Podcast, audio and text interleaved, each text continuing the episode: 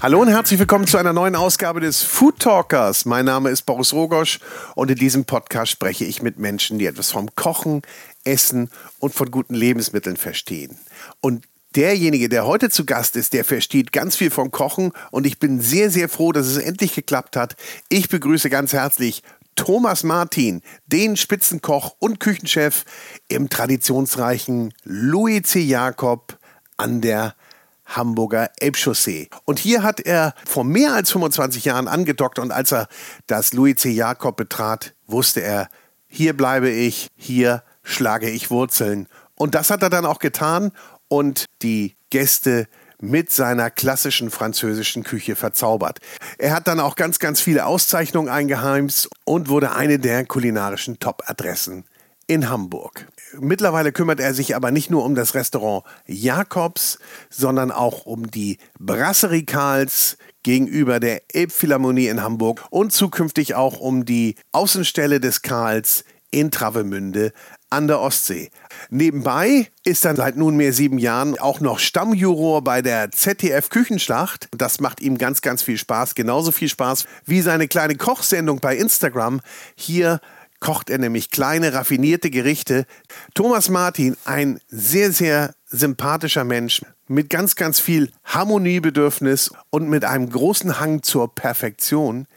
Und so erzählt uns Thomas Martin aus den letzten 25 Jahren Louis C. Jakob und natürlich auch, wo er das Kochen gelernt hat. Unter anderem nämlich bei Eckhard Witzigmann. Und er gibt uns natürlich auch ganz besondere Tipps, zum Beispiel, wie man sich für ein Dinner mit Gästen im privaten Rahmen präpariert. Er erzählt uns, welches seine Lieblingslebensmittel sind und wo er selbst am liebsten essen geht. Und er gibt uns auch Tipps, wie die perfekte Beurre Blanc gelingt. Denn er, das muss man wissen, ist die personifizierte Beurre Blanc. Die Beurre Blanc ist einfach sein Markenzeichen. So, jetzt ganz viel Spaß, aber bevor es losgeht, erstmal noch ein bisschen Werbung. Und da darf ich euch die Cucinaria, den Küchentempel in Hamburg ans Herz legen. Hier gibt es alles für Küche, Kochen und Kaffeekultur. Auf 800 Quadratmetern Ladenfläche findet ihr über 8000 Produkte. Von A wie Austernmesser bis Z wie Zestenhobel findest du hier alles, was du in der Küche und am Tisch benötigst. Und natürlich auch eine wunderbare Espressomaschinenabteilung mit Produkten von ECM, Becerra, Rocket und Profitec. Dazu gehört auch eine Werkstatt für Wartung und Reparatur. Es gibt eine große Messerabteilung und natürlich Töpfe, Pfannen, Kochbücher, eine Kulinarikabteilung. Also alles, was das Herz begehrt. Und für mich sowieso mein Lieblingsküchenladen. Ich gehe hier immer wieder gerne stöbern und einkaufen, weil es auch immer wieder was Neues zu entdecken gibt. Kommt mal vorbei in der Cucinaria in Hamburg-Eppendorf und entdeckt diese wunderbare Warenvielfalt oder shoppt online unter cucinaria.de. Also viel Spaß beim Shoppen. Und jetzt geht's los mit Thomas Martin, dem Spitzenkoch aus Hamburg. Und auch diese Episode wird präsentiert von Der große Restaurant und Hotelguide.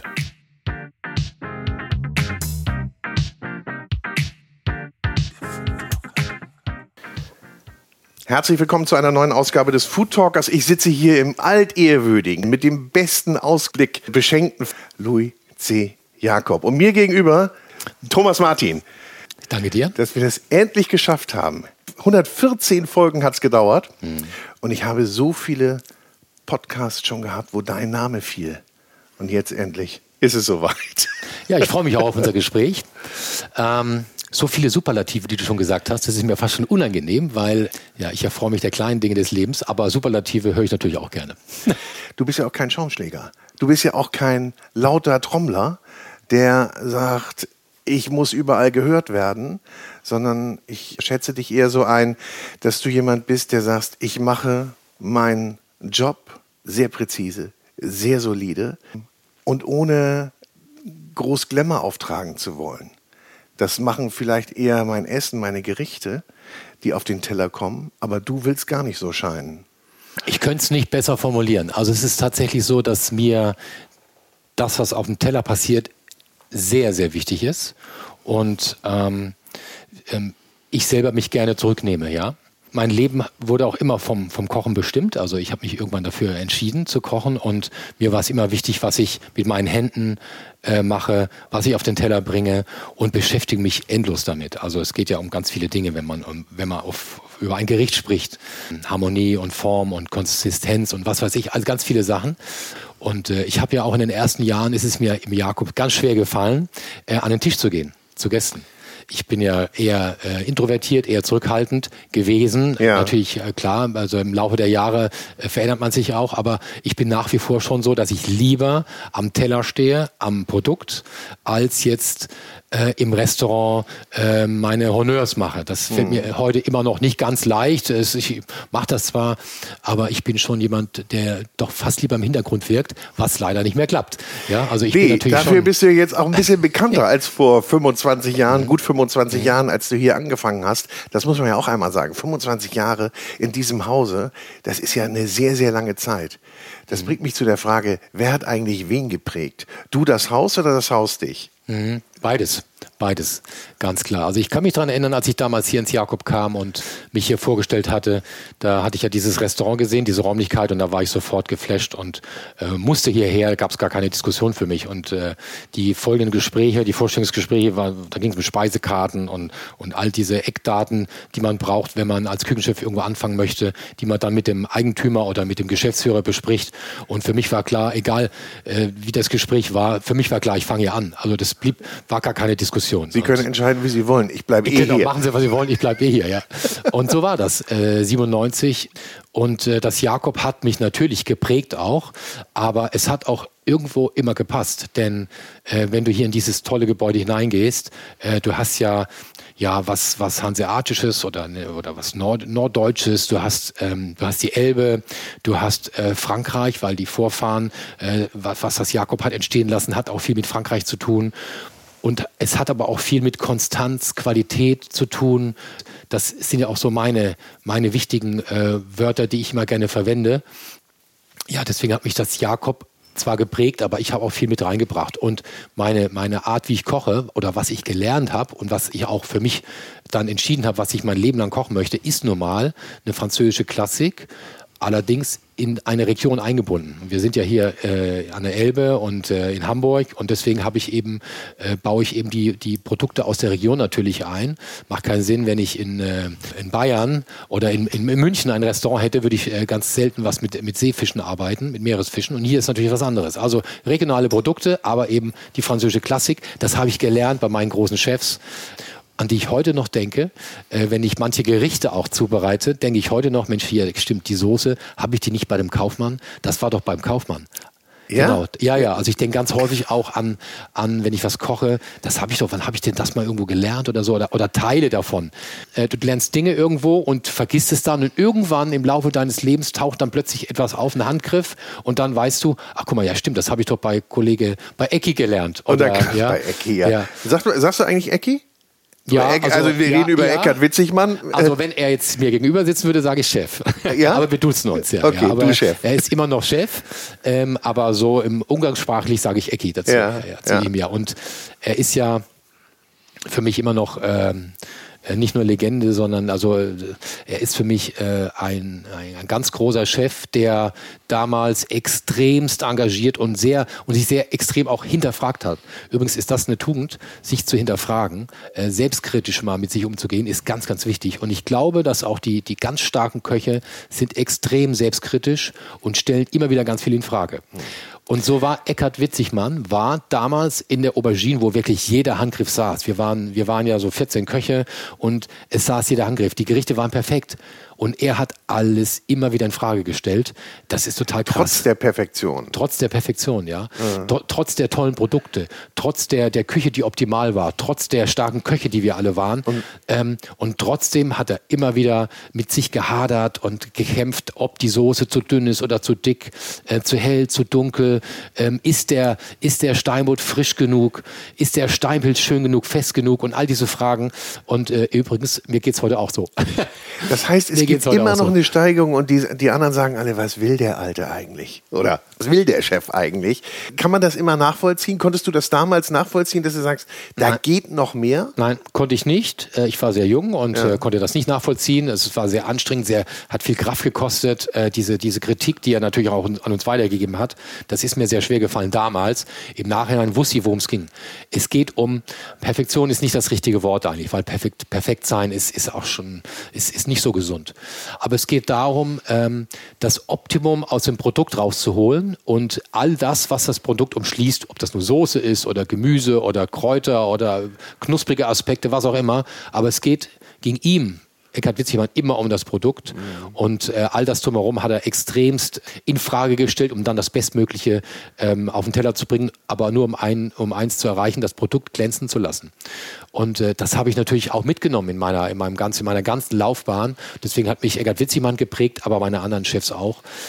Und Jahre später ähm, habe ich natürlich auch meine eigene Handschrift. Aber immer wieder ähm, habe ich so ein leichtes Lächeln, wenn ich mal was koche oder es taucht etwas auf. Ich sage, guck mal hier, das gab es schon vor, das gab's schon ja. vor 30 Jahren. Ja, hat Ecki schon hat Ecki schon gemacht oder hat äh, Dieter Kaufmann schon gemacht. Ja. Ähm, es, Dinge wiederholen sich auch. Kann man denn Neues noch erfinden? Also Neues erfinden, das äh, braucht man nicht. Es geht doch darum, ähm, naja, doch, sicherlich, ja, Neues erfinden, ja, ist vielleicht, aber beim Kochen geht es um anderes. Es geht ja beim Kochen viel um Emotionen. Mhm. Und es, wenn ich schon höre, was Neues erfinden, ist für mich so technisch. Äh, Kochen ist für mich Emotion und ähm, das kommt auch von alleine, aus dem Bauch heraus. Also, ähm, also ich war noch nie so, dass ich ganz technisch an die Sachen rangegangen bin. Ich entwickle jetzt ein Gericht mit, äh, mit Zander und äh, Kräutern. Und dann gehe ich da ganz technisch ran. Nee, ich ich brauche erstmal den Geschmack. Ich brauche äh, dieses Gefühl dafür, was kann der Zander, ähm, was, was, was für ein Kraut passt vielleicht zum Zander und dann mache ich daraus was. Aber ich gehe da total emotional ran. Und ich hatte das weiß ich noch, in den ersten Jahren, auch im Jakob, ich hatte auch immer gute Sous-Chefs, die mit mir ja. zusammengearbeitet ja. haben. Und ich war oftmals so, mein Gericht war heute so und, und drei Tage später habe ich wieder dran rumgemacht und habe das Gericht wieder ein bisschen verändert. Das hat meine Sous-Chefs zur Weißglut gebracht. Ja, sagen, das macht die doch wahnsinnig. Das muss doch alles gleich und das ja. war doch gut, Chef, das war doch gut, wie, ja. wie wir es da gemacht haben. Warum machen Sie es jetzt wieder anders? Und ich sage, ja, nee, das ist jetzt doch besser, wenn wir das so machen. Also ich war auch immer wieder so am Abändern und ich war, ich war so, ähm, ich bin ja auch vage, ne? Ich bin ja auch eine Waage. Und okay, äh, ich war auch immer klar, so, ja. so richtig greifen konnte man mich auch nicht so mhm. im, im, im, mhm. im, im, Fachlichen so, ja, oder im Wagen sind ja auch schön Geister, ne? Und Sagt man. Ja, ja, ja. ja bin ich auch. Also ich, ich liebe schöne Dinge, wenn man vom Teller weggeht oder vom Kochen weg. Ich mag eben auch, äh, ja, schönes Porzellan, feine Gläser, je dünner das Weinglas, umso mehr Freude habe ich mit dem Wein. Also jetzt mal ganz oberflächlich formuliert, mhm. aber ähm, ich mag äh, Gerüche, gute Gerüche tolle Haptiken, egal in welcher Form, ob das nur äh, zu Hause ist, äh, auf dem Sofa oder. Aber ich wollte nur sagen, also ich bin eher bauchgesteuert ja. als ähm, kopfgesteuert. Ne? Also ich bin äh, nicht so technisch, ich bin eher sehr emotional. Und das merkt man, glaube ich, bei meinen Gerichten auch. Viel Geschmack und weniger komplizierte Konstrukte. Mhm. Was ich manchmal vielleicht bei mir auch vermisse, manchmal würde ich mich auch über ein komplizierteres Konstrukt freuen, aber ich habe da gar keine Lust drauf. Ich brauche Geschmack. Naja, am Ende äh, hast du ja auch immer noch den Gast. Und der gibt dir ja am Ende recht, oder? Genau, wenn, also wenn, er, wenn er das liebt, was du ihm kredenzt oder was ihr ihm kredenzt und dann auch wiederkommt. Und das ist, glaube ich, dann auch immer da gerade dieses, auch dieses Zusammenspiel, weil ich gerade sagte, neues Erfinden mhm. in Anführungsstrichen. Aber das Zusammenspiel zwischen neuen und klassischen mhm. Gerichten. Weil ich glaube, das will ja auch der Gast. Dafür kommt er ja auch immer wieder, weil er weiß, da kriege ich das. Wenn du jetzt immer nur was Neues erfinden würdest, mhm würde er sagen, was ist denn da wieder los? Es sei denn, du gehst da in eine, so eine Experimentierstube, aber dafür ist das Haus nicht das Richtige. Ja, zwei Dinge dazu. Das eine, es entspricht nicht meinem Naturell, ja. ständig was Neues zu erfinden. Ja. Ähm, aber Weiterentwicklung entspricht ja. meinem Naturell. Aber was auch wichtig ist, dass der, der Gast dieses Gefühl hat, wegen der Ente oder wegen dieser Beurre Blanc oder wegen dem Steinbutt oder meinem Schmorbraten, die Gerichte sind immer auf der Karte, weil der Gast weiß dafür, also es gibt Gäste, die kommen eben dafür. Und äh, das ist ja in vielen Restaurants so, in vielen guten Restaurants. Es gibt Klassiker, die bleiben auf der Karte. Nicht nur, weil der Koch sie gut findet, sondern die Hauptsache ist doch, weil der Gast sie gut findet und deswegen auch wiederkommt. Und deswegen mhm. habe ich eben auch Signature Dishes, äh, modern, also so modern ist das Wort auch nicht mehr. Nee. Gibt, gibt, vielleicht gibt es auch wieder was Neues, neues Wort dafür, aber Signature Dishes ist ja im Grunde ganz wichtig, weil dafür kommen Gäste eben auch in ein Restaurant. Dafür stehst du ja auch. Dafür, ich meine, äh, ja. de, deinen Namen kann man eigentlich nicht ohne Beurre Blanc nennen, oder? Finde ich schon, ja. Ist so, ist so, ja. Und das ist ja auch schön. Wenn man das mit dir verbindet und in einem Atemzug nennt, dann finde ich, ist das auch schon, ja, ein bisschen geadelt ist er dadurch, oder? Ja, also ähm, klar, ähm, die Gerichte, die wirklich sehr, sehr gut austariert sind und die einfach zu einem, zu einer Räumlichkeit, zu einem Restaurant, zu einer Region passen, mhm. zu dem Koch passen, die müssen auf der Karte bleiben. Nicht umsonst haben Restaurants wie die Auberge de Lille, äh, Heberlin, die haben eben auch äh, in der Mitte ihre Gerichte, die, die der Großvater schon gekocht mhm. hat und weil sie einfach perfekt sind. Oder weil sie einfach, sage ich schon wieder perfekt, ich mag das Wort nicht gar nicht so gerne, ähm, weil sie einfach richtig toll austariert sind. Mhm. Äh, nichtsdestotrotz brauchst du aber, und das habe ich auch, ich habe Gerichte, die sind so austariert, die bleiben halt. Die sind halt so. Und die bleiben auch. Aber sich nur darauf auszuruhen, ist eben auch verkehrt. Du brauchst eine Weiterentwicklung aber eine Weiterentwicklung mit deiner eigenen Handschrift. Es macht doch keinen Sinn, dass du dich weiterentwickelst mit, aus, äh, mit, dem, mit, dem, mit dem Grund, ähm, Dinge zu kopieren und dann, äh, was du irgendwo siehst, irgendwo liest und das dann genau umzusetzen, sondern es geht doch darum, dass du dich selbst auch weiterentwickelst beim Kochen und dann, ja, du siehst etwas irgendwo, entweder du warst irgendwo essen oder siehst es äh, ähm, äh, irgendwie im Social-Media-Bereich, siehst du Bilder, Gerichte von Gerichten, ähm, aber Lass dich nur inspirieren, mehr auch nicht. Lass dich maximal inspirieren, mehr nicht. Alles andere musst du selber machen. Und gib deinen dein, äh, dein, äh, äußeren Einflüssen, die du erkennst und siehst, gib, gib denen deinen eigenen Stempel, deinen eigenen Charakter und dann wirst du auf dem Teller auch Erfolg haben und auch nachhaltig Erfolg. Ähm, nachhaltig ist ja ganz wichtig. Äh, ähm, auch für dich selber und auch für das, dein Grundkonzept.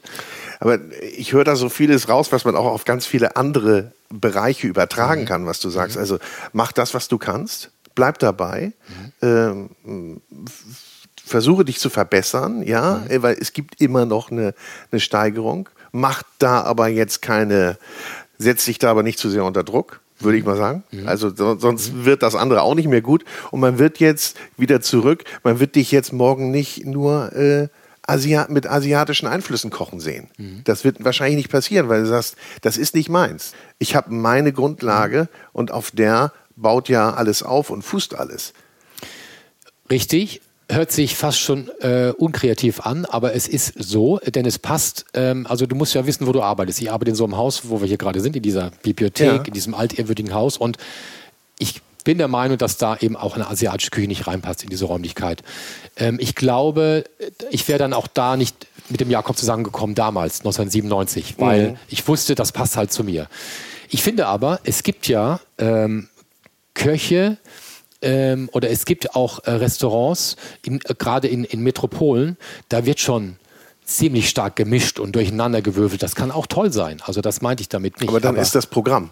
Dann, genau, das, das muss dann auch in dieses Restaurant hineinpassen. Ja. Genau, dann ist das eben gehört mit dazu. Und ähm, also einfach nur asiatisch rein zu, äh, irgendwo rein in meine Gerichte reinzubringen, weil das irgendwo steht, geschrieben steht, das macht keinen Sinn. Nee. Es, muss, es muss authentisch zu mir passen als Koch.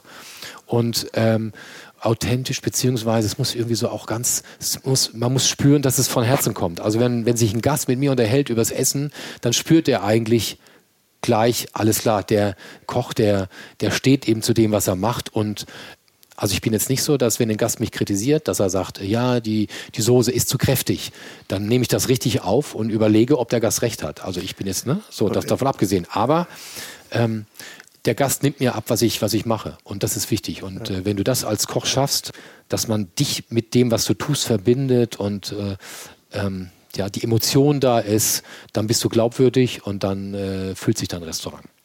Du warst gerade aber bei Kritik, da wollte ich nochmal ja? ansetzen. Erinnerst du so, so mal die massivste Kritik, die du bekommen hast? So in deinen 25 Jahren hier?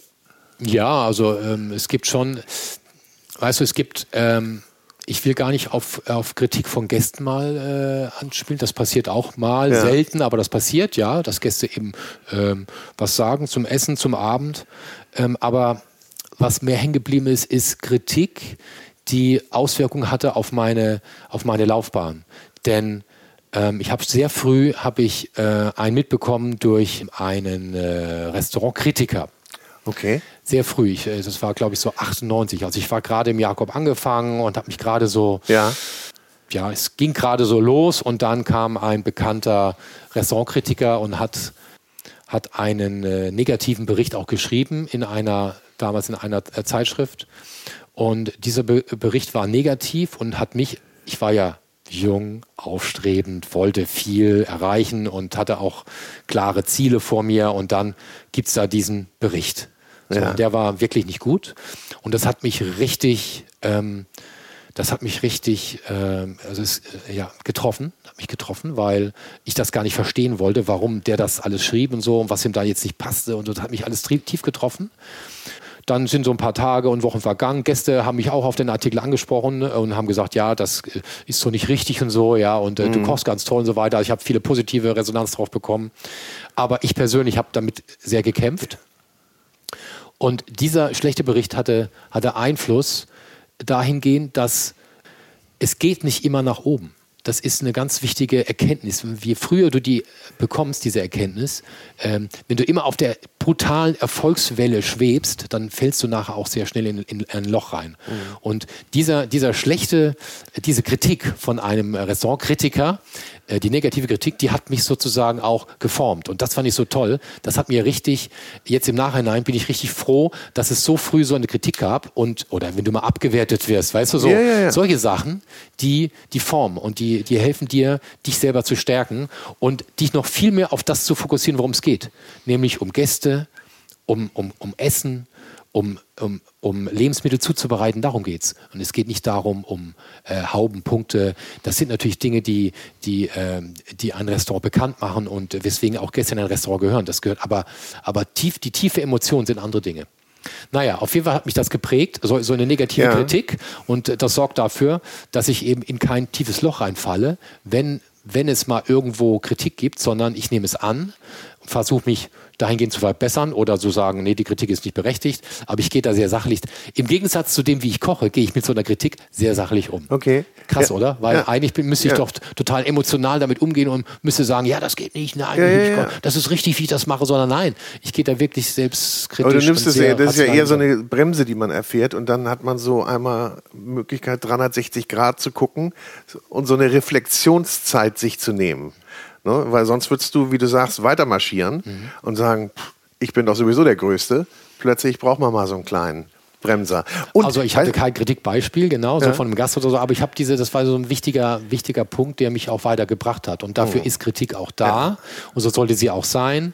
Äh, sie sollte ähm, konstruktiv sein, Kritik, und sie sollte ja, dazu führen, dass man sich auch weiterentwickelt. kriegst du das bei deinen Mitarbeitern immer hin? Wenn ich kritisiere oder Ja, wenn, wenn ich, du äh, kritisierst. Ja. Ja, also boah, Mitarbeiter ist ja, ich habe ja schon so viele Köche gehabt bei mir im Jakob. Also ähm, ich, ich kann sie nicht zählen, aber kannst du überlegen, 97 angefangen bis Ja. heute. Und äh, ich hatte in den äh, Zeiten, wo also wo am meisten Köche da waren, standen da ähm, knapp 40 Köche im Jakob unten und haben da gekocht. 35 40? bis 40 Köche standen da und haben Wow. gekocht. Und äh, jetzt ist das Team ein bisschen kleiner, Mhm. ähm, aber ähm, jeden Kollegen, jeden Mitarbeiter musst du nehmen, wie er ist. Also das habe ich gelernt. Wenn einer, ähm, äh, du musst von jedem die Vorzüge sehen und nicht die negativen Dinge, also die Sachen, die er nicht gut macht, sondern nimm die Vorzüge, die er gut kann und so setz ihn ein. Das ist der richtige Weg. Und auch immer höflich, sachlich, bestimmt zwar, aber immer höflich. Also ich glaube, du wirst ganz selten jemanden finden, ähm, der bei mir mal gearbeitet hat, der, der sagen würde, ich wäre äh, unfair ähm, oder ähm, äh, weiß ich nicht, unhöflich oder unsachlich. Ich versuche immer sehr sachlich zu sein und immer sehr fair. Habe ich auch nicht gehört. Emotion Ja. passiert trotzdem mal. Abendservice, 60 Gäste im Jakobs Restaurant, viel à la carte. Und es ist vielleicht das eine oder andere läuft nicht ganz so rund. Ja, äh, da steigt der Blutdruck und dann, äh, klar, ähm, wird man auch unruhig. Aber ich habe im Laufe der Jahre gelernt, je unruhiger du wirst, um, je lauter du wirst, umso schlechter wird die Performance. Die wird ja immer schlechter. Deswegen musst du immer cooler werden, immer ruhiger. Und egal, was vielleicht schieflaufen könnte oder, oder vielleicht nicht gerade rund läuft, bleib ruhig, bleib cool und dann bleibt deine Mannschaft auch ruhig und cool. Und dann kannst du gute Ergebnisse erzielen. Sobald du laut wirst, rumbrüllen würdest oder rumschreien würdest, äh, alle können, ihr, ihr könnt alle nicht kochen, nur ich kann kochen, das ist, das ist natürlich der falsche Weg. Nee ruhig bleiben, sachlich bleiben.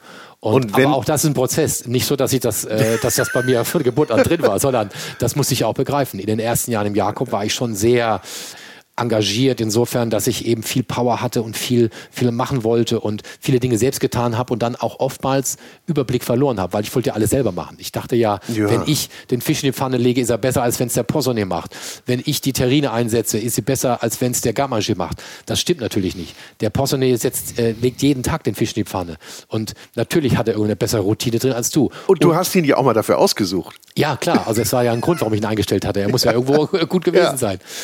Ja, und so äh, kommt dann auch eine, ähm, du musst abgeben. Du musst lernen abzugeben. Das war, ich war auch, ich war 29, als ich angefangen hatte im Jakob ja. und da willst du natürlich äh, ganz extrem viel selber alles schnell machen und so. Und äh, nein, im Laufe der Jahre habe ich gelernt, abgeben, delegieren und den richtigen Kollegen, das jetzt zum Thema Mitarbeiter, den richtigen Kollegen die richtigen Möglichkeiten geben, fördern.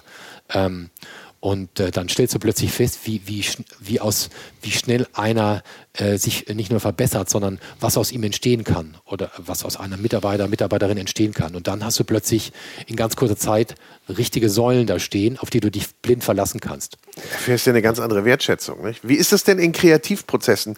Dürfen da die, darf das Team da auch mitwirken? Ich war in den ersten Jahren, ähm, habe ich äh, mir die Sachen immer nur selbst ausdenken wollen und das, da gab es keine kreativen Möglichkeiten für meine Köche. Ähm, ich hatte ja auch für mich eine klare Vorgabe. Ne? Also Beispiel, ich wusste, wie der optimale äh, Spitzkohl zuzubereiten ja. ist. Ich wusste, wie man eine Ludemeer per, optimal, perfekt, optimal auf der Haut brät. Ähm, ich wusste, welche Art der Soße zu diesem Fisch und zu dem Gemüse passt. Und da gab es einen Kartoffelschaum dazu, also mhm. Kartoffelpüree, was der Kellner dann am Tisch vorgelegt hat. Das war so mit mhm. viel Butter und schön cremig. Ich wusste, dass das so, so ist das Gericht und so bleibt es. Und so äh, habe ich das, da gab es keinen kreativen Spielraum für meine Kollegen. Ähm, das hat sich im Laufe der Jahre natürlich geändert und äh, heute mehr denn je. Ähm, äh, wir erarbeiten Gerichte gemeinsam es ist so, dass Köche auch ihre Ideen ähm, auf den Teller bringen, wir dann hinstellen, dann probiere ich das. Wir, wir verbessern die Gerichte gemeinsam.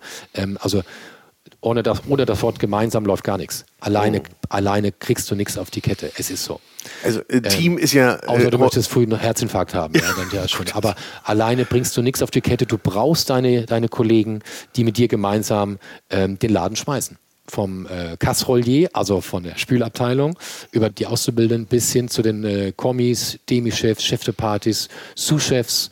Jeder hat sein, seinen Teil dazu beigetragen, dass das Jakob ähm, erfolgreich äh, war und immer noch ist und äh, wir alle Spaß haben. Das ist auch wichtig, dass wir in der Küche Freude haben und Spaß. Wir arbeiten hart, aber der Spaßfaktor ist einfach das, was uns alle an unserem Beruf hält. Im Übrigen ist das auch, fällt mir gerade ein, dieser Beruf ist ein Handwerk. Und ja. ich, äh, ich bin ein großer Vertreter von Ver Werbe fürs Handwerk. Denn wenn alle Stricke reißen, ich kann kochen. Also ich habe ich hab ein Handwerk, was tief in mir drin ist und ich, ich könnte, ähm, also ich finde immer einen Job. Ich, ich, weil ich Überall auf der Welt. Ja, weil ich kann ja kochen. Die Sprache ist ja auch und, gleich, ne? Ja, also du brauchst auch die, du, vollkommen richtig. Ich kann, du kannst äh, die Sprache nicht beherrschen und bist trotzdem in dem Team drin, weil ähm, wir sprechen, wir, wir gucken uns an, man weiß, was man tut und dann äh, entsteht etwas. Aber dieses Handwerk, ich kann nur dafür werben, Leute, geht in, äh, in einen Handwerksberuf.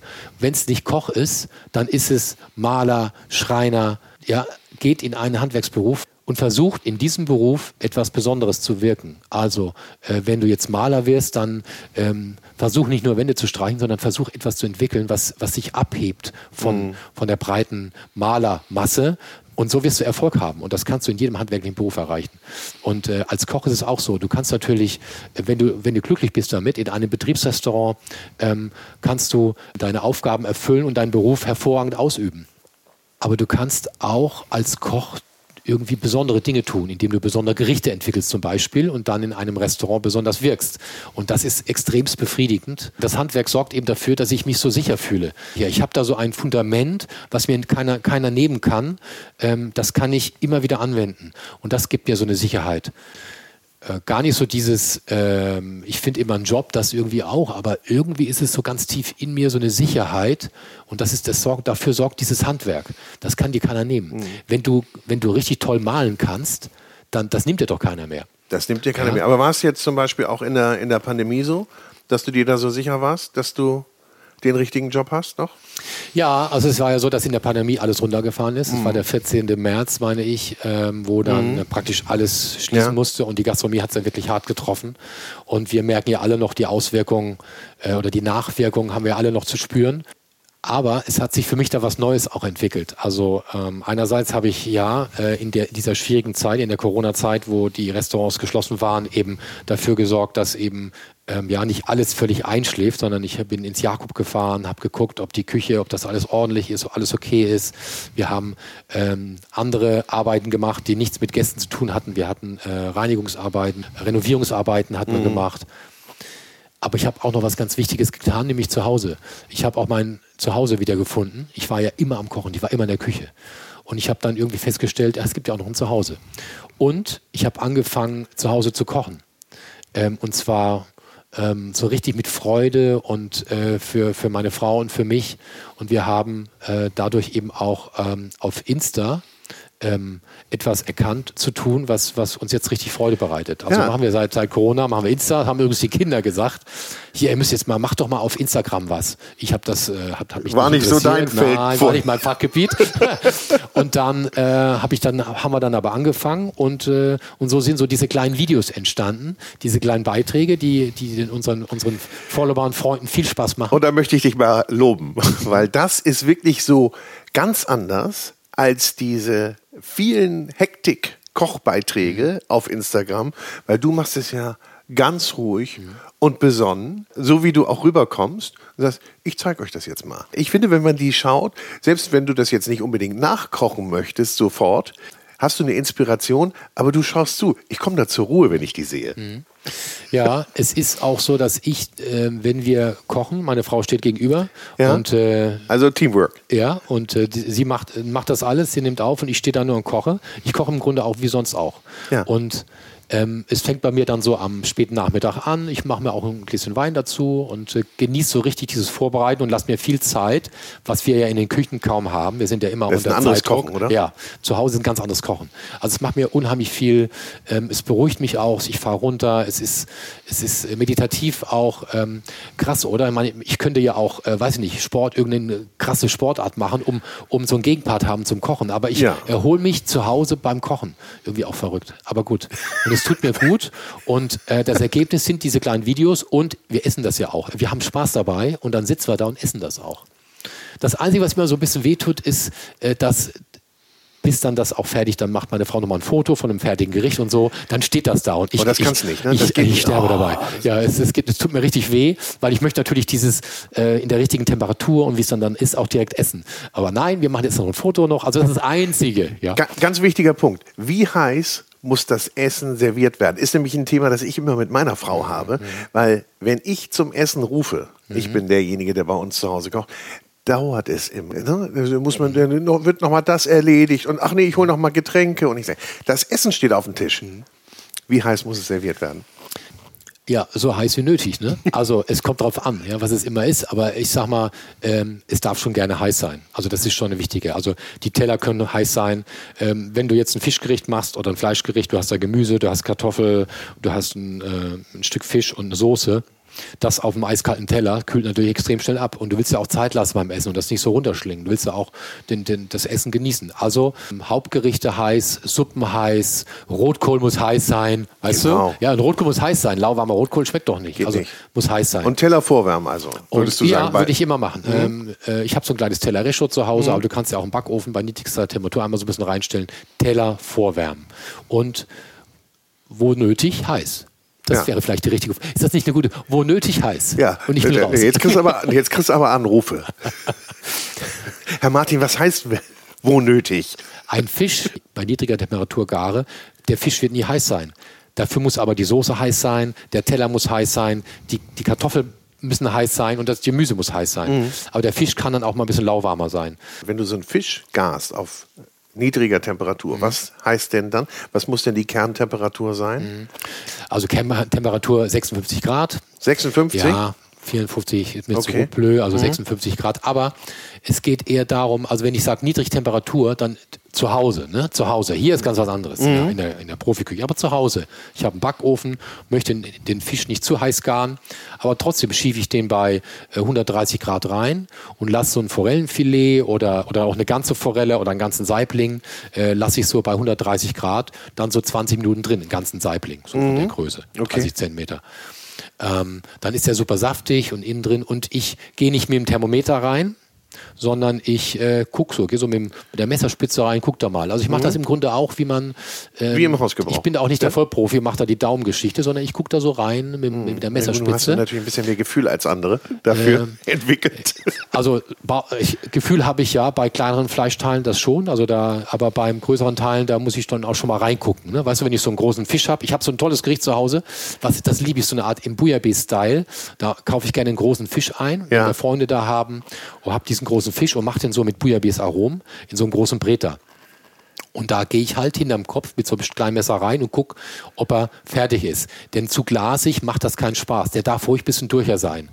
Aber wenn du so einen äh, lauwarmen Lachs machst, mit einer äh, Beurre Blanc zum Beispiel, dann darf der schon sehr glasig sein und da Temperatur niedriger, bisschen länger drin lassen, aber innen drin glasig. Ah, es kommt immer drauf an. Es kommt immer drauf an. Ja, da kommt der, jetzt geht's wieder zu. So, jetzt kommt die Waage wieder, es kommt das Bauchgefühl wieder, ja. Jetzt fiel schon wieder die Beurre Blanc. Jetzt muss ich mal mhm. fragen, wann hast du deine erste Beurre Blanc gemacht? Erinnerst du dich dran?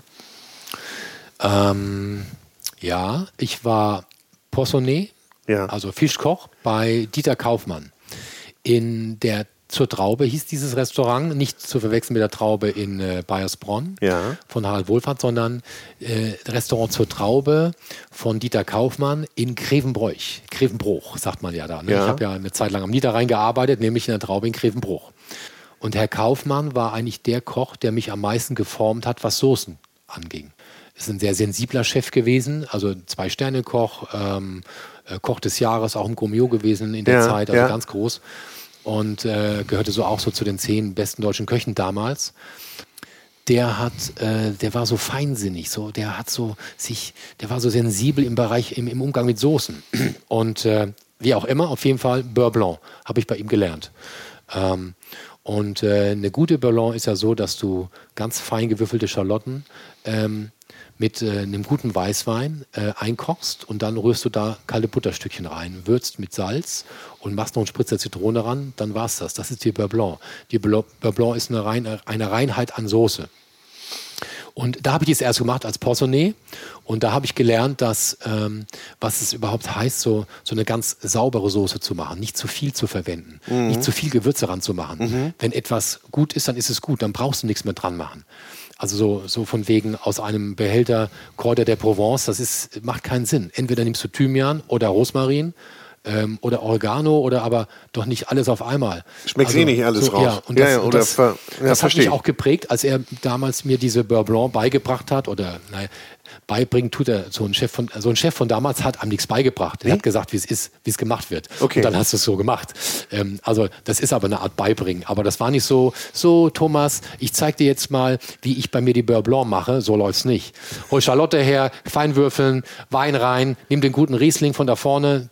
Und zwar Und? hat er immer ähm, so Mosel-Rieslinge genommen, ja. ähm, ähm, die eine, so ein bisschen auch so eine, so eine, so eine Restsüße hatten, ähm, also mit so einem lieblichen Charakter. Ja. Und äh, hat das dann eingekocht, dann, ja, jetzt Steinpaket Butter in Würfel und dann so, jetzt machst du langsam die Butter rein. Langsamer, langsamer, langsamer, schneller, schneller, schneller. Also so hat er das mir beigebracht. Aber bei den Mengen hat er dich schon justiert. Bei dem was? Bei den Mengen, also wie viel bei Wein rein und ja, wie viel. Ja, klar, also dann ja, sowas schon. Aber, also, oder auch aufs Gratewohl einfach. Nee, mal. auch nach Gefühl. Also es gab da keine genaue Vorgabe, er hat das nach Gefühl da. Und so habe ich mich an diese Soße rangetastet. Und äh, irgendwann war die Beurre Blanc dann so, äh, wenn ich sie dann alleine gemacht habe, irgendwann war sie dann so, dass er gesagt hat, ja, so ist gut, so machst du sie jetzt immer. Mhm. Und, äh, aber so war es bei allen seinen Soßen. Er hat also ganz besonderes äh, Feingefühl hat beim Abspecken der Soße und bei der Reinheit der Soße. Das habe ich bei ihm gelernt. Da habe ich die erste Beurre Blanc gemacht und ich habe sie aber im Laufe der Jahre auch so ein bisschen abgewandelt. Wie denn? Also meine Beurre Blanc hat sich, äh, ich muss das anders formulieren. Also du hast ja immer auch einen anderen Poissonnet auf dem Posten. Also ja. ähm, im Laufe der Jahre habe ich, was weiß ich, ich habe, äh, ich weiß nicht, zehn Poissonnets gehabt, vielleicht noch mehr Chef de Partys, die den Posten gekocht haben. Das waren auch gute Köche. Und ich habe denen gezeigt, wie meine Beurre Blanc sein soll. Ja, so habe ich dann einmal gemacht und so und dann halt alles klar, Chef, so machen wir es. Und dann ähm, ist natürlich so ein 60er-Service, äh, wo dann viel Beurre Blanc geht und du dann das immer nach diesem einen System machst, so relativ à la Minute und so, wird schwierig. Dann haben die ihre eigenen Systeme rausgefunden und dann ist dann auch mal ein, ein Mixstab oder ein, ich habe es damals mit Schneebesen gemacht, mhm. ein Mixstab wurde eingesetzt, dann wurde, kam der Thermomix und dann wurde dann auch die äh, diese Weinreduktion wurde dann erweitert um Portwein, um weißen Portwein, ähm, weil sie gerade keinen besonders, äh, äh, nicht diesen typischen Wein hatten, den ich wollte. Und dann wurde dann halt eben auch mal ein weißer Portwein genommen mit einem einfachen Riesling. Also es gab so ähm, Sachen, die sich dann so verselbstständigt haben. Mhm. Und das habe ich zwar auch gemerkt, aber habe es dann auch durchgehen lassen. Beim 70er-Service in die Beurre Blanc war auch gut. Und in der Zusammenstellung des Gerichtes habe ich es akzeptiert und habe einen Haken gemacht.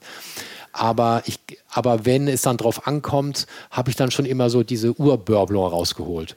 Und äh, die ist einfach ein bisschen schwieriger, weil ähm, wenn du große Mengen Bourbon machst, brauchst du eine kleine Unterstützung. Äh, also für 20 Personen, für 30 Personen brauchst du eine kleine Unterstützung. Nämlich, es hilft, wenn du sie mit ein paar Tropfen ähm, äh, stärker abziehst. Okay. Den, den, ein, den Ansatz, diese Reduktion. Ja. Dadurch kriegt diese Reduktion eine andere Viskosität und die Butter bindet besser und du kannst größere Mengen eben einfacher machen.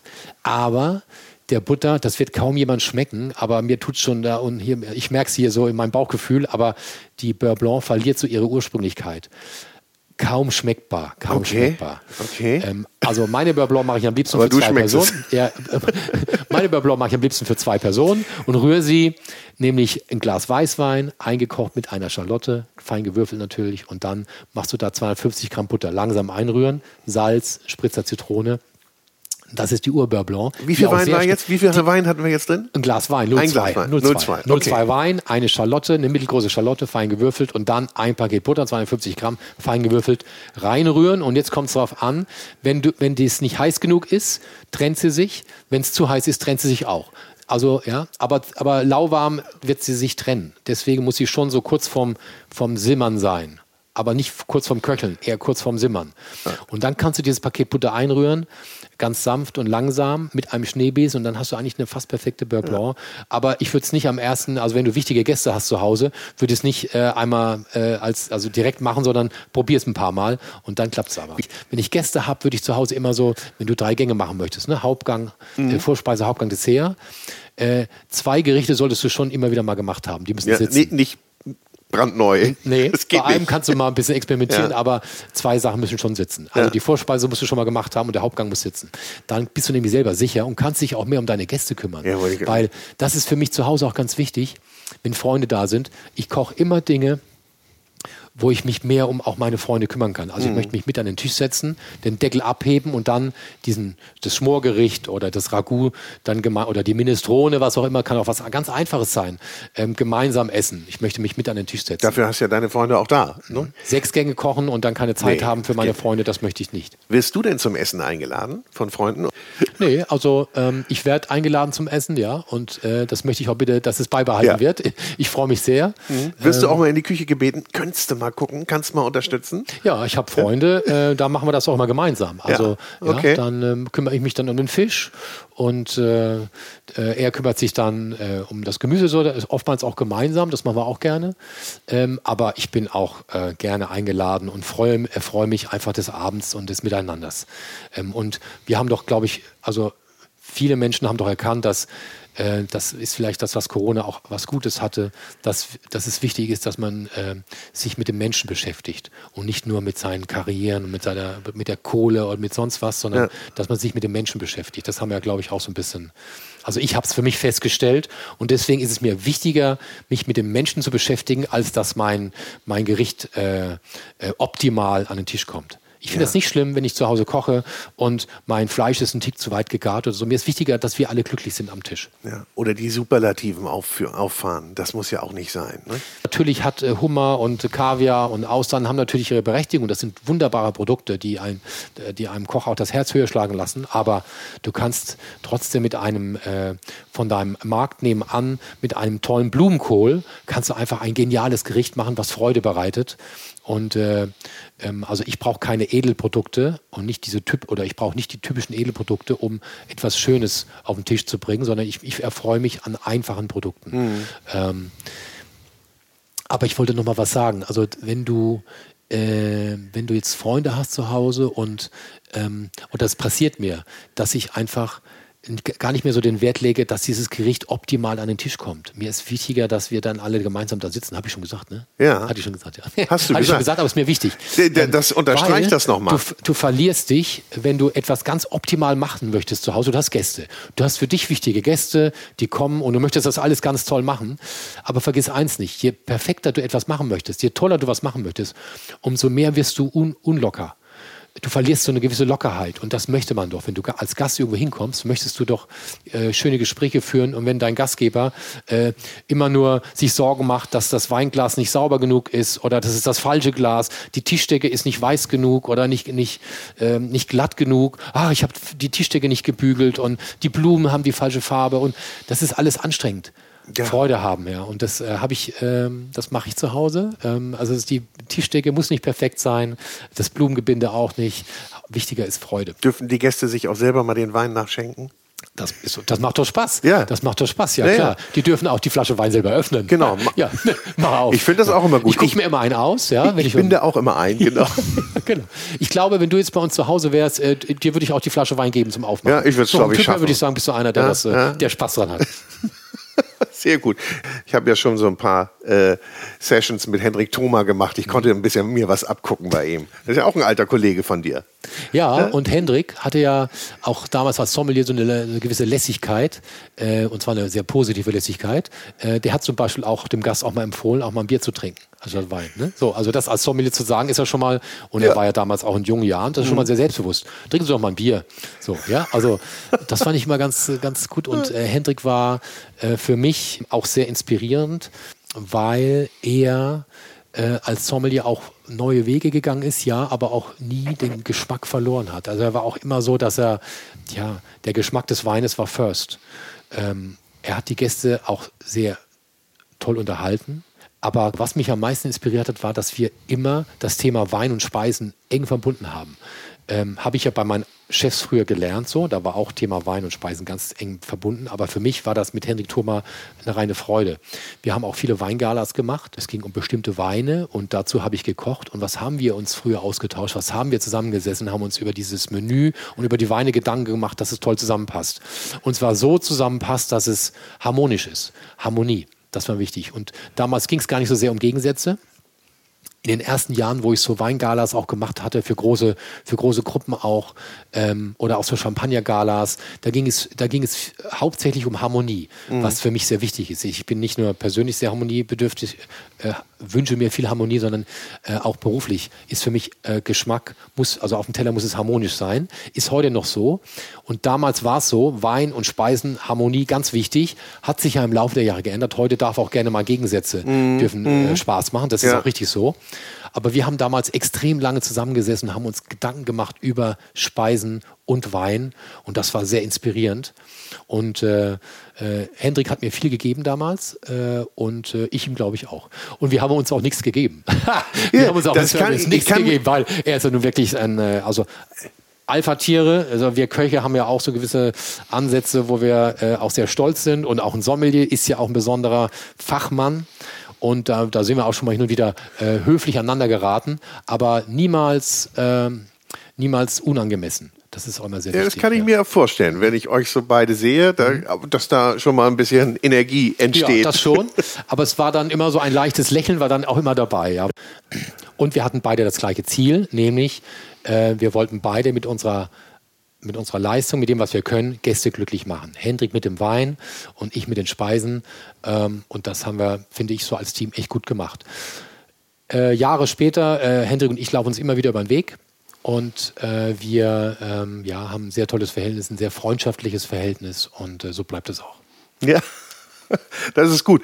Ich finde ja auch bei den vielen Menschen, die einen so begleiten über die Jahre, äh, es gibt ja immer welche, die hat man dann gut in Erinnerung und die trifft man auch immer wieder. Mhm. Die bleiben auch Begleiter fürs Leben, auch wenn die irgendwo woanders sind. Hast du so diese Menschen, die du durch den Job kennengelernt hast und so eine enge Verbundenheit hast, mit denen du heute dich noch austauscht? Ja, ich nenne dir auch einen Namen, der mir sehr wichtig ist. Ähm, mein bester Freund heißt Dirk Luther. Ja. Dirk Luther ist ja der Geschäftsführer vom Altmeierhof in ja. Glücksburg, Koch und Geschäftsführer. Und Dirk war hier Sous-Chef und zwar hat er mich im Grunde auch hier ins Jakob hergeholt. Er hat den Kontakt aufgebaut und ähm, er war schon als Zuschef im Jakob. ah, okay. Und äh, er hat damals den Kontakt aufgebaut und so bin ich auch im Jakob dann auch letztendlich dann äh, angekommen. Und wir haben einige Jahre zusammen gearbeitet. Ich glaube, die ersten drei Jahre haben wir zusammen gearbeitet. Er als Zuschef, ich als Küchenchef. Ja, wir waren vorher beste Freunde. Also er war bevor ich ins Jakob kam, mein bester Freund und er ist bis heute mein bester Freund. Also das ist natürlich der, der mir am engsten im Kopf ist, ist klar, ist ja auch mein privater Freund. Aber jetzt rein beruflich, ja, es gibt ganz viele Namen, die mir äh, im Kopf sind, die einfach auch viel geleistet haben im Jakob und auch äh, ja, viel gegeben und äh, sich auch abgehoben haben extrem gut gekocht haben oder äh, menschlich auch ungewöhnlich waren angenehme Charaktere, starke Charaktere. Also davon abgesehen, dass wirklich jeder, der im Jakob gearbeitet hat, hat seine Vorzüge. Es gab auch Köche, die waren eine kurze Zeit nur da, weil es nicht gepasst hat. Das heißt aber nicht, dass sie schlechte Köche waren oder dass sie ihren Job nicht gut gemacht mhm. hätten, sondern es hat halt nicht gepasst. Und die haben dann woanders ihre Karriere auch auf, auf einem anderen Weg weitergeführt ich, ich, ich mache auch keine Unterschiede. Es sind alle wirklich, haben toll, äh, toll performt und ich nehme sie, wie sie sind. Aber es sind natürlich einige Namen, die mir in Erinnerung bleiben, weil sie auch ähm, an Erfolgen extrem daran beteiligt waren. Also ich habe äh, Sous-Chefs gehabt, äh, die eben an den, äh, an den Erfolgen vom Jakob eben extrem ähm, beteiligt waren und denen bin ich auch heute im Nachhinein auch nach wie vor sehr, sehr dankbar ähm, und Auszubildende, die nicht, die eine tolle Aus, die wo ich am Anfang gedacht habe, du, also das wird nie was, ja, ja. weißt du, also eine Ausbildung geht ja drei Jahre ja, ja. und äh, wo ich mir gedacht habe, oh je, das wird nie was. Kann ich, kann ich auch einen Namen, ich glaube, da hattest du auch einen Podcast mit dem jungen Mann. Da dachte ich, das wird äh, nichts. Meinst du David Görne? Äh, wenn du den Namen gerade sagst, ja, aber so die ersten Wochen dachte ich, oh je, das wird nichts, aber der hat sich in seiner Ausbildung so toll entwickelt und hat so einen tollen Weg dann eingeschlagen und aus dem ist ja heute ist ein toller Koch und auch übrigens auch ein sehr emotionaler Koch. Sehr emotional, glaub, auch, ja, ja, ja, und auch sehr bauchgesteuert, glaube ich. Ja. Äh, und äh, David äh, hat das echt toll gemacht. Der, ja, das war so. Äh, der ist mir im Kopf, natürlich im Kopf geblieben. Wir haben auch hin und wieder noch Kontakt. Ähm, der ist mir im Kopf geblieben, ähm, weil er eben, ähm, das passiert, ist nicht selten, auszubilden, wo ich denke, das, das wird echt schwierig und plötzlich macht es bei denen Klick. Und das ist ein wichtiger Moment in deiner Laufbahn als, als Koch zum Beispiel. Es muss irgendwann mal Klick machen. Und wenn es, wenn es dieser Moment ist, wo es Klick macht, dann fällt dir auch alles leicht. Die Arbeit, es gehen dir die Dinge leichter von der Hand. Das ist, glaube ich, in jedem Beruf so. Ja. Aber mir ist das ja passiert in jungen Jahren. Ähm, äh, es hat Klick gemacht bei Lothar Eiermann, genau. Da erst habe ich, oder da habe ich festgestellt, ja, ich, das, Kochen ist für mich alles. Und so war es, glaube ich, für David Görne in seiner Ausbildung.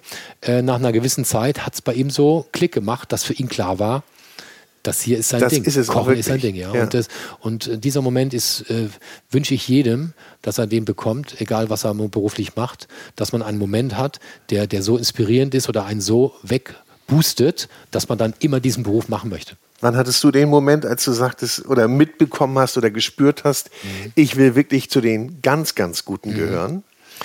Ähm, ich habe ja meine Ausbildung in, äh, im, im Anglo German Club gemacht. Das ist ein englischer. Äh, Muss ich noch mal dazu ja. sagen, du kommst ja aus Mannheim. Genau, eigentlich. ich bin ja. Gebürtiger Mannemer. Genau, ich bin ein gebürtiger Mannemer und tief im Herzen bin ich Kurpfälzer. Also, wenn ich äh, Gäste erlebe im Restaurant, die meinen Dialekt sprechen, also den, den Pfälzer Dialekt, ja. Kurpfälzer Dialekt. Fällst du dann ein dann in den ich so, Ja, ja? falle ich sofort in den Dialekt rein und freue mich auch total.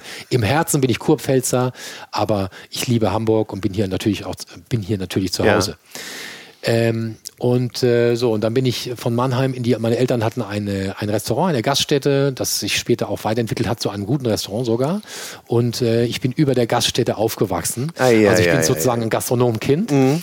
Und ähm, also das ist mir auch in die Wiege gelegt und für mich war klar, ich werde äh, Koch werden. Das war für mich irgendwie klar. Und meine Eltern haben mich nicht dazu äh, gezwungen, sondern das war für mich klar, ich werde Koch.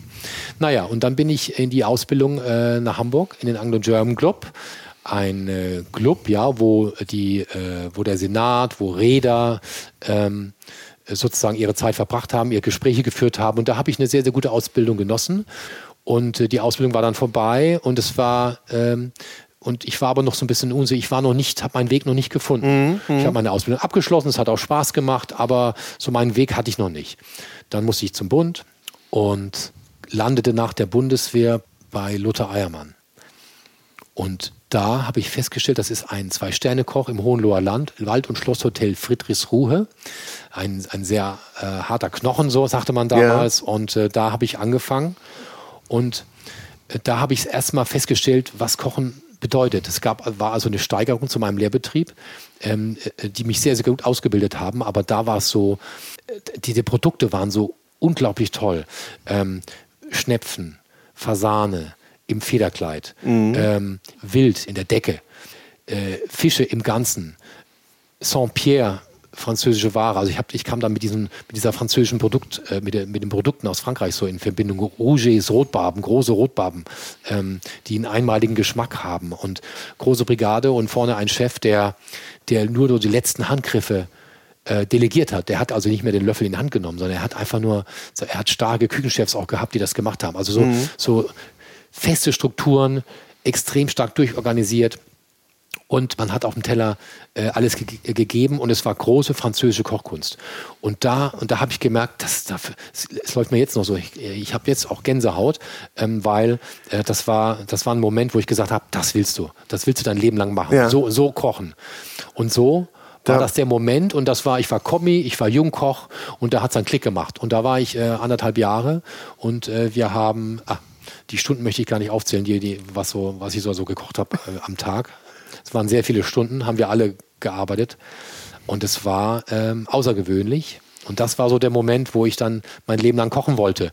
Und das war bei einem David Görne, war das in einer Ausbildung, ich glaube nach einem Jahr oder so, war für den klar, ich werde Koch. Das war für den so klar. Und er hat seine Ausbildung richtig toll abgeliefert und ist mir sehr, sehr gut in Erinnerung. Ja, ja. Nicht nur er, ganz viele andere auch. Ja, wahrscheinlich. Ne? Also und das macht auch am meisten Freude, dass du hast junge Menschen, die fangen an und es herrscht noch so eine Unsicherheit. Also man weiß schon, ja, okay, die kommen ja zum Probearbeiten, müssen, ne? also, aber äh, es ist so eine Unsicherheit und plötzlich entwickeln, äh, entwickeln die Kräfte, die, die ungewöhnlich gut sind und dann merkst du Talente, die, die sich echt abheben und mit solchen Menschen arbeitest du natürlich auch gerne zusammen. Und diese Entwicklung von den jungen Menschen, die macht mir heute noch Freude. Also ich habe ja auch heute noch viele junge Köche, äh, deren Weiterentwicklung ich auch sehen kann und das freut mich dann auch. Und deswegen ähm, bin ich der Meinung oder bin ich, äh, bin ich mir sicher, dass wir im Jakob immer starke Teams hatten, immer Freude hatten, bei, aller, bei allem Druck, bei aller Arbeit, die wir getan haben, aber es hat, äh, hat immer Freude bereitet äh, dem gesamten Team. Mhm. Und das ist auch tief befriedigend für mich, dass ich äh, nicht nur junge Menschen ausbilden konnte, sondern dass wir auch immer wieder Spaß haben. Ja. Wie viel kochst du denn selber jetzt noch im Tagesgeschäft. Mhm. Du bist ja hier, du bist auch im, für das Karls verantwortlich mhm. an der mhm. äh, Elbphilharmonie. Mhm. Du, man sieht dich, da sitzt, sieht man dich eher als Jury. Mhm. Das ist in der Küchenschlacht. Daher kennen viele dich. Sagen wir mal, die jetzt nicht unbedingt in Hamburg ansässig sind. Aber wie viel kochst du selber noch? Also es ist richtig, momentan mache ich viel, also ich betreue das Karls und zwar das Karls gegenüber von der Elbphilharmonie, was ja viele Plätze hat, ist ein großes Restaurant, ja. eine Brasserie und noch ein Bistro dabei und eine Weinbar und da gibt es viele, äh, viele Aufgaben für mich, äh, aber es geht hauptsächlich um Gerichteentwicklung, mhm. Speisekarten, Konzept, Mitarbeiter motivieren, ähm, auch Gästebetreuung, also sich um die Gäste kümmern. Also das, das mache ich auch im Karls. Und ähm, das ist auch tief befriedigend, weil äh, ich da auch sehe, das ist ja dann sieben Tage auf, mittags und abends. Mhm. Also da geht es echt zur Sache und wie fleißig, wie toll die Mitarbeiter das alle ja. machen. Ähm, und dieses Konzept, auch französische Küche, also das verlässt mich auch nicht, weißt du? Also ähm, Brasserie-Küche ist eine gehobene Brasserie-Küche, die wir da machen und das macht sehr viel Freude. Und weil dieses, äh, dieses Karls Brasserie an der, äh, gegenüber von der Elbphilharmonie so erfolgreich ist, machen wir jetzt noch ein, haben wir noch ein zweites gemacht, als Pop-up zuerst mal, aber in Travemünde, neben dem Arosa Travemünde. Und das macht auch viel ja. Freude. Und so äh, kümmere, betreue ich eben diese beiden äh, Restaurants und äh, bin aber natürlich hauptsächlich im Jakob und sorge dafür, dass wir einfach tolle Mitarbeiter bekommen, tolle Mitarbeiter haben, tolle Gäste bekommen, tolle Gäste haben, schön kochen, äh, schöne Weine ausschenken, mhm. ähm, dass das Jakob eben diesen in der Esprit, diese, diese Stimmung hat, wie es, wie es immer war und so soll es auch bleiben.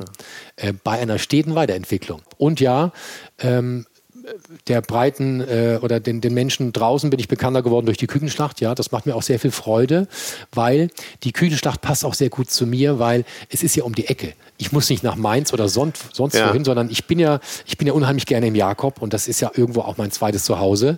Und die Küchenschlacht wird aufgenommen in Altona. Also von daher ist es ein Katzensprung und ich bin am Abendservice wieder hier im Jakob oder im Karls. Und die Küchenschlacht ähm, liegt mir am Herzen, weil es einfach sehr viel Freude bereitet, wenn da die, die äh, Kandidaten da um, um, um den Sieg äh, kochen und die sich sehr viel Mühe geben und ich gehe immer sehr respektvoll mit den Gerichten um, die ich da probiere weil ich weiß, was es bedeutet, in einer halben Stunde oder in 35 Minuten da tolle Gerichte abzuliefern. Ähm, das ist nicht ganz einfach und da habe ich viel Respekt davor und deswegen äh, gehe ich an meinem Tisch, wenn ich die Gerichte probiere, auch mit viel Sorgfalt dran. Ja, und ja. Also es macht mir sehr viel Spaß und äh, ja, und so bin ich irgendwie äh, momentan sehr zufrieden mit so dem. kriegt man so, den Tag rum, ne? Ja, so geht der Tag vorbei. ja, ja. Kriegt auch was, Aber, oh, kriegt auch was Warmes zu essen. Das kriegt man auch noch. Aber das, das Niveau ist ja teilweise sehr hoch in der Küchenschlacht. Mhm. Also die äh, Hobbyköche mhm. haben können, auch hin und wieder Nerds dabei. Ja, ja. Hobby-Nerds. Bestimmt. Bringen ja aber schon was Anständiges auf den Teller. Lässt dich das hoffen für die Kochnation Deutschland, mhm. dass man auch am heimischen Herd, nun unterstützt mhm. du das ja auch durch deine Instagram-Koch-Sessions, dass man da äh, das Niveau auch ein bisschen mhm. steigern kann noch? Ach, ich glaube schon, dass sich allgemein das Essverhalten ja. Äh, positiv verändert. Und die Kükenschlacht, ähm, ich habe festgestellt, ich bin jetzt seit sieben Jahren dabei, ja. die Kandidaten kochen immer besser. Also es war in den Anfangsjahren war es so, dann ähm, Garstufen vom Fleisch waren nicht immer eingehalten, wurden nicht immer eingehalten. Mhm. Mittlerweile ist es fast schon selbstverständlich. Also die Kandidaten sind, was Garstufen von Fleisch angeht, auch von Fisch, sehr, sehr sicher. Ja. Und ähm, ich habe ähm, ich bin immer wieder begeistert, wie bei der Kükenschlacht vegetarische Gerichte interpretiert oder umgesetzt werden. Und ich würde jetzt nicht sagen, das lässt hoffen, sondern ich bin davon überzeugt, dass sich das Essverhalten natürlich verbessert ähm, und die Menschen äh, immer mehr darauf achten, was sie einkaufen. Ich wünsche mir, dass das noch mehr, äh, dass auch wir Köche noch mehr dafür werben, dass man in seiner Umgebung einkauft, dass man ähm, versucht, vielleicht auf dem Markt auch ein, einzukaufen. Es ist irgendwo ein Markt in der Nähe, mhm. wo man eben frische regionale Produkte einkaufen kann und versucht halt äh, bewusst einzukaufen, ja, und eben auch bewusst zu essen. Also man braucht nicht jeden Tag Fleisch, man braucht nicht jeden Tag ähm, ähm, Fisch oder es ist, sonst kann, es reicht, wenn man einmal die Woche Fleisch isst und viel mehr mit Gemüse macht. Ja, Zeit ist ein wichtiger Faktor, Geld ist auch ein Faktor, aber ich bin davon überzeugt, du kannst, das versuche ich in meinen kleinen Videos zu mhm. machen, all das, was ich da mache, kannst du in der Umgebung kaufen äh, und ich kaufe ja, wo kaufe ich ein? Ich kaufe auf meinem Markt ein, ich kaufe bei meinem Fischhöker ein, der auch auf dem Markt manchmal steht, ich kaufe bei meinem äh, Metzger um die Ecke ein und aber bewusst, ich kaufe nicht das teuerste Fleisch. Ja. Ich kaufe das, was ich, äh, was ich denke, was gerade reinpasst. Und, äh, aber ich kaufe auch im Lebensmitteleinzelhandel ein, ähm, aber bestimmte Dinge. Und ich versuche bewusst einzukaufen und versuche immer regional zu bleiben. Und auch für mich ist es ja ein Prozess. Also ähm, auch ich wusste vor zehn Jahren nicht, was ich heute weiß. Und deswegen habe ich äh, nicht nur die Hoffnung, sondern ich bin davon überzeugt, dass sich auch das Essverhalten ähm, äh, hier in Deutschland auch weiterentwickelt und positiv weiterentwickelt. Und wir hoffentlich immer regionaler werden. Gibt es irgendwas, was du ganz besonders liebst? Ein Lebensmittel, wo du sagst, darauf würde ich nicht verzichten? Mhm. Kohl. Im Allgemeinen. Ja? Ja. Also wir sind ja hier, wir haben diese Umgebung und Ja. Blumenkohl, Rosenkohl, Rotkohl, Spitzkohl, Weißkohl, ähm, Kohlrabi, ähm, ah, ja, Kohl. Alles cool. Aber bitte nicht alles auf einmal. Nein, ne? nein, nein, nein, Alles nein. Äh, kein, kein, kein Mix. Und gibt es irgendwas, was du gar nicht verarbeiten und essen würdest? Ähm, also ich, bei mir wird es immer mehr vegetarisch, aber ich esse im Grunde fast alles. Aber ja, also zu exotisch. Ich brauche es nicht zu exotisch. Also grundsätzlich von meinem, von meinem Fach her, vom Beruf her würde ich alles essen. Mhm. Würde ich so fast alles essen. Ähm, aber ich würde mich nicht drum schlagen. Ich bleibe mal lieber hier bei uns in unserem Umfeld Ja. und äh, freue mich auf die, auf die Produkte. Keine super exotischen Experimente. Nein, nein, Man kann mal nicht sein. probieren, aber auch nur einmal einige Sachen. Ne? Ja, ja. Zu welchem Kollegen gehst du am liebsten? Ah, Essen? das sind so diese Ah. Fragen. Ne? Ja, gut, es gibt äh, viele in Hamburg. Also ähm, Zu welchen was- Kollegen? Kollegin, okay, dann pass auf. Also wenn es was äh, Besonderes zu feiern gibt, gehe ich gerne ins Herlin zu Christoph Rüffer. Ähm, ich lasse mich auch gerne von Thomas Imbusch bekochen. Ja. Ähm, das sind so meine, oder auch Hebel, gehe ich auch gerne mal hin. Ähm, ich komme nur selten raus zur Zeit, weil ich sehr viele Sachen um die Ohren habe. Ich gehe auch gerne sehr in die eigenen Restaurants. Ich gehe unheimlich gerne ins Karls, in die Brasserie. Also zu Michel Jasser, das ist der Küchenchef da. Ja. Ähm, ja, ist das äh, eine Antwort, die dir reicht? Oder Nee, bin ich fein mit. Also die, die kann man ja, also den Tipps äh, von Thomas Martin kann man ja mal folgen in der Reihenfolge oder andersrum in der umgekehrten Reihenfolge. Also da habt ihr schon mal ein bisschen was zu tun. Mhm. Aber Und natürlich ins, auch ins, ins, ins Jakobsrestaurant kann man auch. Ja, kann man Darf auch. Man, also ich kann, man auch nur, Kann ich nur gerne. empfehlen, ja, kann ich nur empfehlen. Aber ich äh, wollte noch sagen, dass ich, ähm, Hamburg ist sehr vielfältig und du brauchst doch immer ein Restaurant für den jeweiligen Moment. Also ich gehe, ähm, ich habe den Moment, wo ich Lust habe, ähm, anspruchsvoll anspruchsvolle Gerichte zu bekommen und dann suche ich mir Restaurants aus. Es müssen keine Sterne-Restaurants sein, aber die Mhm. so ein bisschen spannende Gerichte machen. Vielleicht so ein Menü, was vorgegeben ist und begleitende, äh, eine Weinbekleidung dazu. Ja. Zu einem bestimmten Anlass mag ich das. Ich mag aber genauso ähm, den, meinen Italiener um die Ecke. Ich mag genauso äh, das Fischereihafen-Restaurant, wenn ich eine, eine, ein Steinbutt essen möchte oder ein Lapskaus. Ja, auf jeden Fall. Ich fühle mich da immer sehr, sehr wohl, wenn ich da mal bin. Also jedes Restaurant zu seinem, zu seinem Moment, oder? So, und von daher ähm, bin ich da, wie sonst auch, das Bauchgefühl steuert mich. Sehr gut. Und international gibt es da noch irgendwas, wo du sagst, da war ich noch nicht, da muss ich unbedingt mal hin? Ähm, mh. ah, da gibt es so viel, wo ich noch hin möchte, ja.